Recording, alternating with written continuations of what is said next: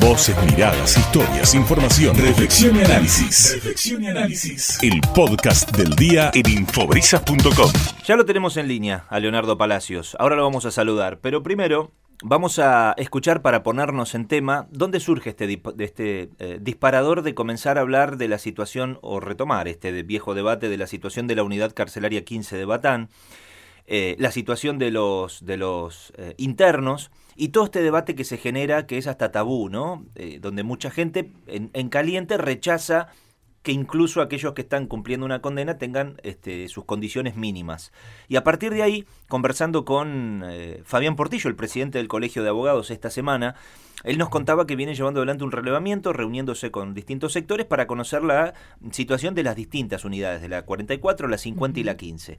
Y el foco queda puesto en la 15, ¿por qué? Bueno, porque según palabras textuales de él, hay este, una ocupación que es prácticamente el doble de la capacidad permitida o, digamos, operativa que tiene la unidad carcelaria. Pero así lo decía Fabián Portillo.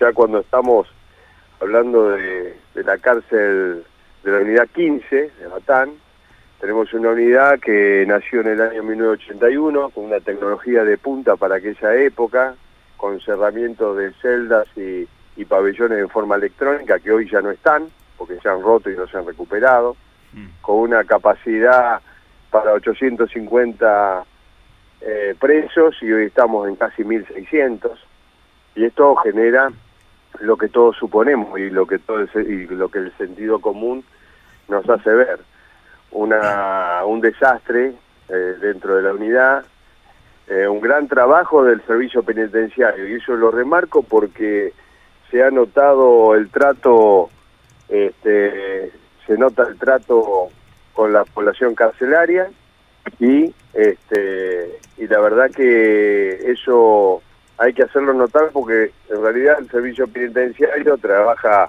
con muy pocos recursos en realidad. Y en esta cárcel, en esta unidad penitenciaria resulta palmario la falta de recursos y, el apoyo del Estado. Bueno, hasta ahí las palabras de Fabián Portillo.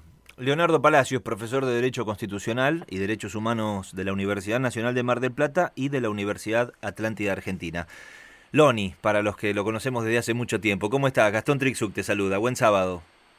Hola Gastón, ¿cómo te va? Bien. Muy buen sábado para vos y la audiencia también. Bien, bien, aquí estamos. Bueno, esto un poco para ponerte en sintonía de dónde surge este disparador. Nosotros estuvimos esta semana conversando con el juez de garantías Juan Tapia también, donde él hacía referencia a, las cuestiones mínimas que tienen que estar, eh, que se tienen que respetar a la hora de, bueno, de tener internos, en este caso en cualquier unidad carcelaria, pero hablamos puntualmente de la unidad 15 de Batán, donde Portillo decía, esta unidad tiene capacidad para 850 presos, pero hay 1600. Y esto también, yo decía que era un poco tabú, porque eh, a veces uno se muerde los dientes con tal de no decir algo que pueda quedar mal, y otros un poco en caliente, porque eh, sabés que a través de las vías de comunicación de la radio la gente se expresa.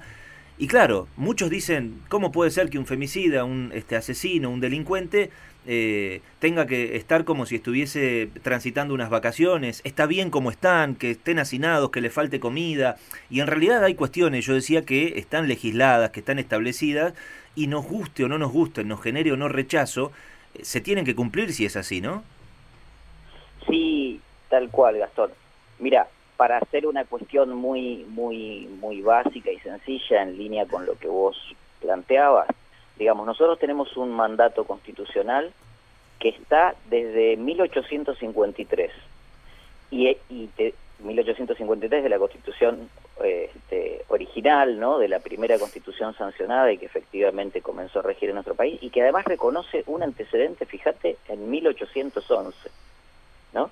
en, en un decreto que se llamó Decreto de Seguridad Individual que lanzó en ese momento el primer triunvirato. Imagínate lo que estamos hablando. ¿Y qué dice eso? ¿Qué dice ese mandato constitucional? Bueno, que las cárceles serán sanas y limpias para seguridad y no para castigo o mortificación de los reos. ¿sí? O sea que lo que supone una cárcel es sí privar de la libertad a una persona como método principal de castigo, digamos, hay otros, como la inhabilitación, la multa, ¿sí? Pero es cierto que para los delitos graves, desde hace unos, digamos, un par de siglos a esta parte se, el castigo privilegiado es la privación de libertad. ¿sí? Eso es nuestra constitución original, que al día de hoy sigue, sigue, sigue textualmente de la misma manera, no se ha modificado eso.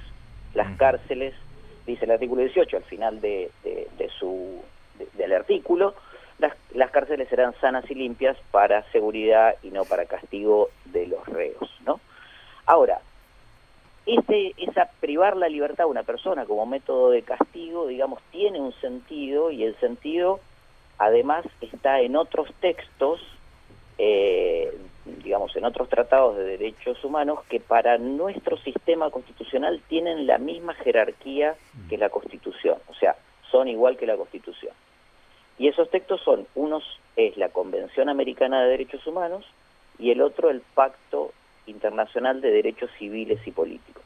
Esos dos textos, para nuestro sistema, eh, digamos, nuestro sistema normativo, nuestro, nuestra legislación, tienen la máxima jerarquía normativa junto con la Constitución. Y esos dos textos dicen además expresamente que la privación de, libertad de una persona como método de castigo, digamos, por un delito, tiene el fin de reinsertarlo socialmente. O sea, el mm. Estado los aparta de la sociedad porque evidentemente eh, han cometido una falta que se considera grave, por eso se le pone esa, esa pena, esa sanción, pero no para cualquier cosa, no para tirarlos, digamos, en un galpón o solamente para que no cometan un nuevo delito. El Estado asumió, y el Estado argentino digo, asumió la obligación de reinsertarlos socialmente. Hmm. Y, y lo que no podemos negar, digamos, es que esa obligación existe. Después podemos discutir, como vos bien introducías, un sinnúmero de cuestiones. Pero es una obligación a cargo del Estado, que la asumió voluntariamente, o sea, el Estado argentino en ningún momento este, lo obligaron ni a suscribir la Convención Americana de Derechos Humanos, ni el pacto de, de, de derechos civiles y políticos que te mencioné, es decir, es un mandato constitucional que viene del siglo XIX eh, para nosotros, ¿sí? Y bueno, y tendríamos después sí discutir cómo lo tenemos que cumplir. Claro, porque ahora claramente eh, esto que vos mencionás de la, reinserción social, no se entendemos que no se da y esto lo decía también el, juez Tapia, ¿no? ¿Cómo podemos pretender que alguien no salga odiado de, después de su paso por, por, por una cárcel? independientemente del delito que haya cometido y que esté bien esa condena, eh, se complica, decía él, trabajar en la reinserción con una persona que este, está hacinada, sin alimentos, sin mobiliario, sin, sin trabajos específicos de reinserción, o sea que esto es un tema importante también. Pero por otra parte, en función de todo esto que estamos hablando, Loni, los detalles que vos nos das de lo que está eh, así eh, presentado en la Constitución Nacional, esto no se cumple, y no es en la unidad carcelaria 15 de Batán donde no se cumple, sino en muchos lugares del país. El tema es, ¿quién responde o quién debe responder por esto? ¿El Estado, digo, los, gobiernos de turno? Sí, bueno, el Estado debe responder eh, y de hecho responde. O sea, el Estado argentino ha sido condenado por la Corte Interamericana de Derechos Humanos por incumplir esta obligación en numerosas oportunidades. ¿sí? Eh, es decir, eh, lo que pasa que eso es lo que generalmente no se ve en las noticias, digamos, ¿no? Cuando el Estado argentino es obligado a pagar una indemnización, una reparación a familiares de eh, personas privadas de la libertad que han muerto, sí, en establecimientos carcelarios por falta de condiciones, este, o cuando, eh, digamos, la Corte misma obliga al Estado a capacitar al servicio penitenciario, digamos, algo que se viene eh, cumpliendo, que siempre parece insuficiente, un poco como decía el doctor Fabián Portillo en, el, digamos, en la introducción que, ustedes pusieron y, que tiene mucha razón, digamos, siempre parece insuficiente los recursos que se dan, pero el, tanto el servicio penitenciario como las fuerzas, digamos, de seguridad han mejorado su formación en ese sentido, siempre hay que hacer más, obviamente, siempre lo decimos, pero este, se han cumplido, digamos, este, este, condenas de la Corte Interamericana por, por estas, por estas este, violaciones de los estados, porque aparte el servicio penitenciario es provincial, o sea que tenemos un servicio penitenciario federal, obviamente, ¿no? Eh, pero también tenemos 23 servicios penitenciarios, ¿no? En cada una de las provincias. con lo cual los cumplimientos también son dispares. Y hay otra cuestión que me gustaría introducir en el debate, si me permitís. Sí, por supuesto. Un, digamos, un minuto. Y es que es difícil hablar de personas que han cometido delitos, porque en realidad las personas que cometen delitos, que están pagando penas de prisión, eh, son en general los delitos eh, que cuyos victimarios en general tienen menos capacidad de reinsertarse también por el medio del que surgen, digamos. Sí, la cárcel no está llena de evasores impositivos. La cárcel está llena de personas eh, que cometen en general delitos contra la propiedad y de la manera, digamos, por ahí más, más violenta, que obviamente turba muchísimo la, la paz ciudadana, ¿sí? pero que es la forma hasta más sencilla, digamos, de criminalizar, ¿no? Eh, los delincuentes de delitos complejos no están en, digamos, en general, eh, o no son la mayoría de las personas que están privadas de libertad. Si vamos a poner un ejemplo, en la unidad penal 15, ¿no? En la unidad penal 15 nosotros tenemos un corte social que son, en general, personas jóvenes, ¿sí? De entre 18 y, y, 30 años, en general, digo, estoy hablando casi del 50, debo estar en el 50-60% de la población carcelaria, ¿no? Eh, que tienen, eh, digamos, una inserción educativa baja, algunos con primaria completo, casi ninguno con secundario completo, por ejemplo, eh, que provienen de sectores este, de bajos recursos en general, ¿sí? Em, ese es el corte, hmm. ese es el corte de las personas que están detenidas. Entonces, eh, lo cierto es que también se hace muy difícil reinsertar a esas personas, no solo por lo que pasa dentro de la cárcel, como bien también decía el, doctor Tapia, digamos, que siempre ha trabajado y de, excelente manera estos, estos temas y, participa activamente, digamos, como, como parte de, las soluciones que, se pueden plantear desde el Poder Judicial, por ejemplo, tramitar habeas corpus, digamos, en favor de, digamos, eh, de las personas, digamos, que están sufriendo estas, eh, estas condiciones totalmente inhumanas de detención, pero decía, eh, en realidad es bastante complicado luego tratar de reinsertar a una persona en esas condiciones. Y sin embargo, hay un dato muy interesante. La reincidencia ¿sí? en la provincia de Buenos Aires es aproximadamente de un 20%. O sea que si nos ponemos a, ver en números o en datos duros, en realidad no son tantas las personas que reinciden. No digo con esto que la reinserción social esté funcionando, porque coincido con lo que vos mencionabas de estas condiciones pero se entiende lo, lo, lo, que planteo. Digo, no tenemos tanta reincidencia como deberíamos en realidad tener con esas condiciones de, detención que están sufriendo las personas. O sea que... te introduje dos o tres cuestiones fundamentales, novedosas, eh, diferentes, digamos, de diferente grado de análisis, pero este, creo que se entendió. Sí, perfectamente, porque además la situación que se presenta, ya digo, eh, de cara a la justicia, es que por un lado va a reclamar aquel que sufrió, por ejemplo, una pérdida irrecuperable, eh, aquel que eh, sufre porque eh, la persona que le quitó a su ser querido va a salir en algún momento en libertad, eh, y al mismo tiempo cuando ese delincuente, ese homicida sale en libertad, termina recayendo también a reclamarle a la justicia porque estuvo hacinado, sin alimentos y sin las condiciones mínimas las cuales deberían cumplirse en, la unidad carcelaria en la que fuese. O sea que es un círculo vicioso, diría, ¿no? por como lo, lo, lo vas planteando y lo voy analizando. Sí, a ver, em, es muy complejo em, poder eh, trabajar con también, digamos, obviamente, con los derechos de la víctima, ¿no? Eh, y, eh, digamos, porque parecería que hubiera una colisión de derechos. obviamente que la víctima de un delito también es víctima víctima de muchos otros incumplimientos por parte del Estado.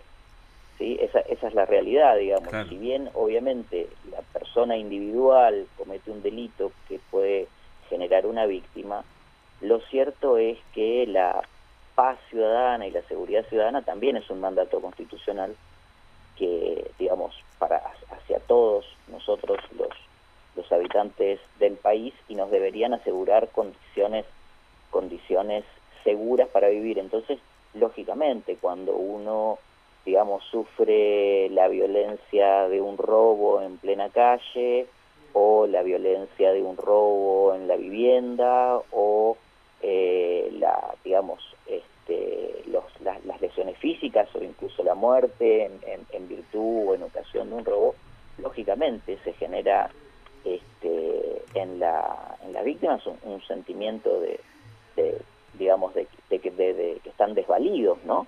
de, que, de nos dejan, nos dejan solos. Ahora, eh, las formas del castigo en Argentina eh, no son no son menores, digamos, ¿no? Eh, contrariamente a lo que se piensa, las personas en general que cometen delitos eh, no, no entran y salen tan fácil como generalmente se suele decir en los medios y tampoco tienen penas eh, cortas de prisión. Hmm. Eh, pero bueno, muchas veces eso cuando uno es una, una víctima de un delito es cierto que no le alcanza. ¿no? Claro, exacto, exacto, exacto. Bueno, Loni, la, la última, a propósito de toda la información que ustedes manejan y todos los trabajos que hacen periódicamente para tener este, bueno, datos más puntuales de, lo que ocurre, como todos estos que nos estás dando en la charla, ¿ustedes eh, tienen alguna información o hacen alguna, algún análisis con respecto al aumento de la pobreza y la relación con, con el delito? Sí, mira, eso es un te sí, a mí particularmente es un tema que siempre me siempre me este, me interesa, he, trabajado, digamos, en esas correlaciones y te diría que no se puede hacer una correlación, una correlación directa. Eh, eh, es muy fácil decirlo así, digamos, sin darte un número concreto, eh, pero para llevarnos una impresión, en principio, los estudios, los estudios a nivel mundial y a nivel regional más que hablarte de que la pobreza tiene relación, puede tener alguna relación con el crecimiento del delito, en general vinculan más la desigualdad, ¿sí? En el sentido de que las sociedades más desiguales, no más pobres, porque puede ser una, una sociedad pobre, ¿sí? Eh, pero donde haya, no haya tanta desigualdad entre los ricos y los pobres, es algo que hoy, bueno, siempre terminamos hablando de este tema, ¿no, Gastón? Pero es cierto que, es muy, que es muy interesante. Em, eh, digo, las sociedades hoy tienden a ser más desiguales, ¿no? Antes eran o, ricas más igualitarias o pobres más igualitarias, por eso se habla siempre este, de, de que en un mismo país hay ¿no? Eh, números parecidos a, en, algunos sectores, números parecidos a los países más desarrollados y en otros sectores números este, de, digamos, de inserción social muy parecidos a los, a los países más atrasados o más, o más, o más eh, pobres, por llamarlo de alguna manera. Entonces, perdona que redondeo, digamos, una sociedad desigual genera sí más violencia y eso se puede traducir en delitos ¿sí? pero sobre todo en delitos por ahí más, más violentos.